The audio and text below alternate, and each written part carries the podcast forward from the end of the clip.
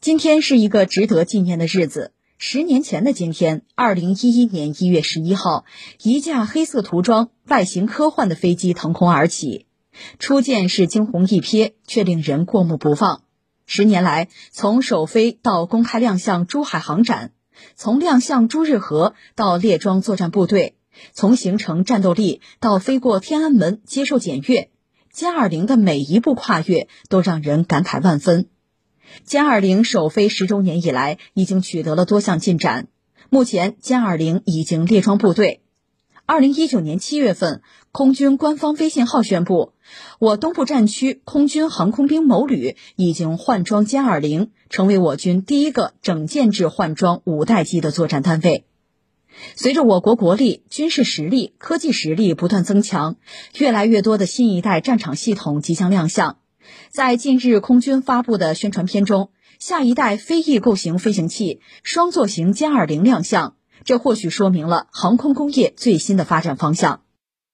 一月十一号到了今天，按说是该说说歼二零的，为什么呢？因为二零一一年十年前的一月十一号，中国的五代机。嗯，我们中国人自己一般按军方的标准叫四代机，但是全球范围内，包括美俄呢，一般把这款飞机作为五代机啊，就是歼二零，在二零一一年一月十一号首飞，十年了，是一个值得纪念和庆祝的日子。更况且，对于我们国内大量的呃军迷啊，就是那些呃关心国家的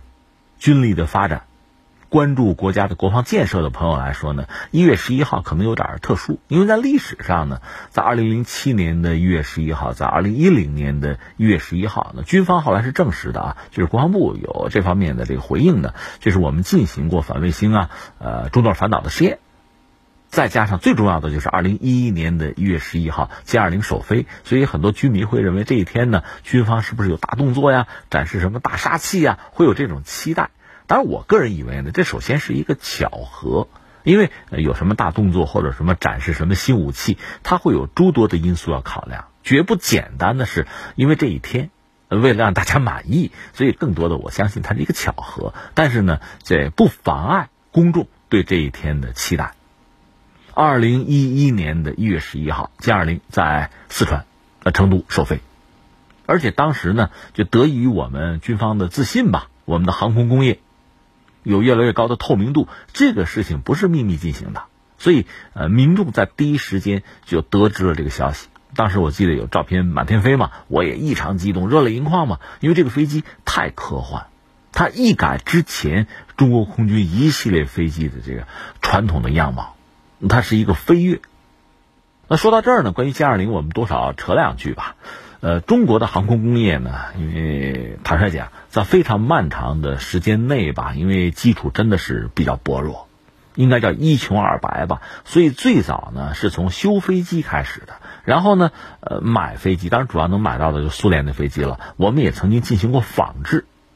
比如拿人家图纸啊，重要的零部件拿人家的进行过仿制。而且，苏联当时它的航空工业也有它的问题。你比如说，你知道苏联有自己的空军，对吧？还有一个特殊的部队叫防空军，空军和防空军用的飞机都不一定一样。而当时中国引进的苏联飞机，像啊米格十五啊、十七啊、十九啊到米格二十一啊，就这类的飞机呢，都是那种很轻小的，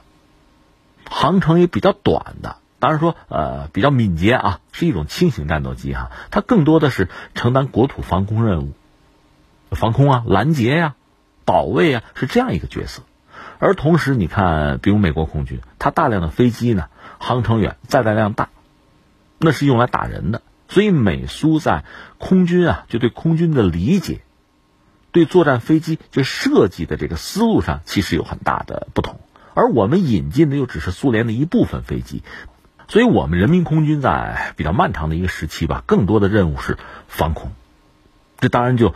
让我们作为空军啊，这支作战力量的能力上呢，就略显不足。那这和我们航空工业的实力是有关系的。就航空工业长期没有办法为军方提供一款真正的、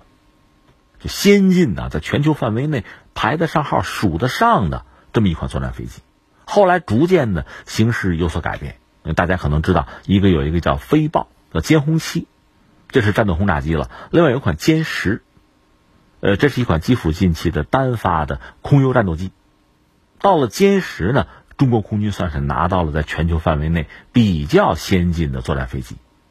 另外，我们知道我们现在这个歼十一，它其实源自苏 -27 了。这一系列作战飞机加入海空军，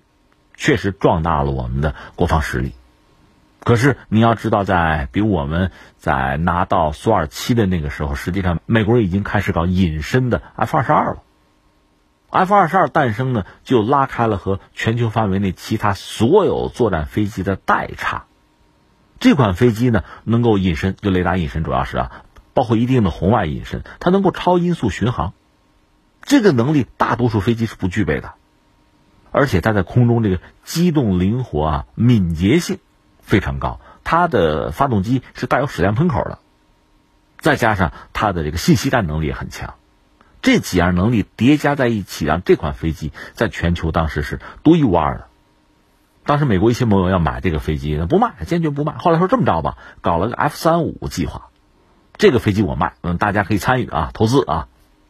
应该说这是全球的军机的哈最大的一个商业计划。所以相形之下呢，中国等于说拿到歼十之后又落后了。那怎么办？在上个世纪九十年代中后期吧，现在看公开资料显示，我们也启动了就歼二零这个计划，而且呢，现在我们知道这个计划呃展开之后啊，那堪称是精彩绝伦、惊心动魄，主要是。成飞就成都飞机公司和沈飞沈阳飞机公司进行竞争，进行角逐。其实沈飞是一马当先，他们曾经提出过一个方案，叫做“雪橇”。公开资料显示，在二十一世纪初还拿到过科技进步奖，军方也很满意，因为军方提出的指标他都完成了。但是没想到成飞是后来居上。其实成飞那个时候还在鼓捣歼十呢，歼十还没有开始首飞呢。但是没想到，成飞最后拿出来的这个歼二零这个方案吧，显然是压倒了那个学校。如果说我们现在从逻辑上推啊，如果沈飞的那个飞机呢是达到了军方一系列指标，军方满意的话，成飞这个拿超额奖了，是大幅度的超越了军方的指标，让军方非常满意，意外惊喜。所以最后成飞胜出，这个给沈阳飞机公司带来非常大的压力，因为你想啊，就是呃隐身。四代机或者五代机，这个门槛你要迈不过去，你是没有未来的。正是在这个压力之下呢，沈飞因为雪橇落选嘛，不得不想办法自筹资金，搞了那个 FC 三幺。这个飞机现在项目还在，甚至有传言说可能要上航空母舰啊。这是在巨大压力之下的作为，而成飞歼二零成为空军的主战装备之后，就是在珠海航展上惊鸿一现啊，让整个世界。震惊不已，在歼二零诞生之后，你注意，全球范围内好多国家声称自己要搞五代机，韩国要搞，土耳其、什么印尼、什么阿联酋，非常多的国家都想搞。但是坦率讲，你以为中国能搞，你就能搞吗？你不要忘记，中国确实是全球第二大经济体，拿得出这个钱。另外，中国是全球最主要的一个制造业国家。他有这个能力，这些特点是这个世界上绝大多数国家不具备的，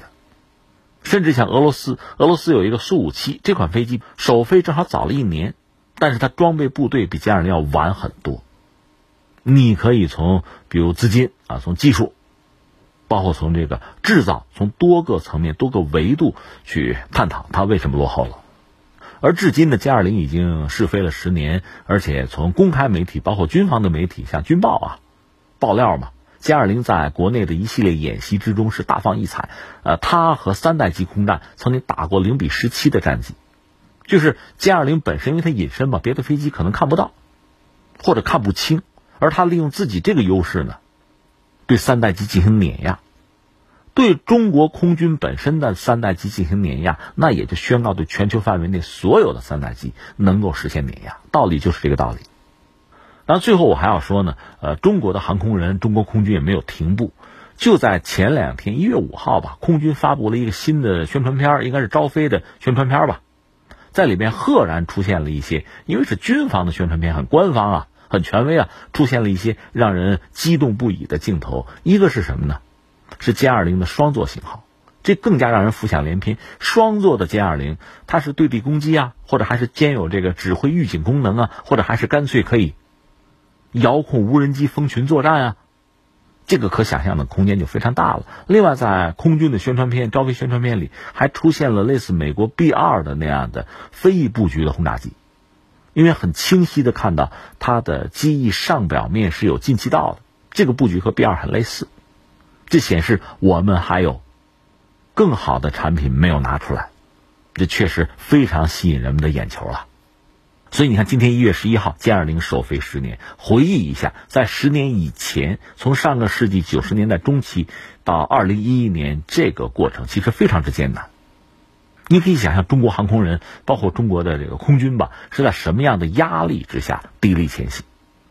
我甚至在想，当时面对某些国家在技术上的绝对优势的时候，是不是很多人根本就是绝望的？但即使绝望，依然奋进不止。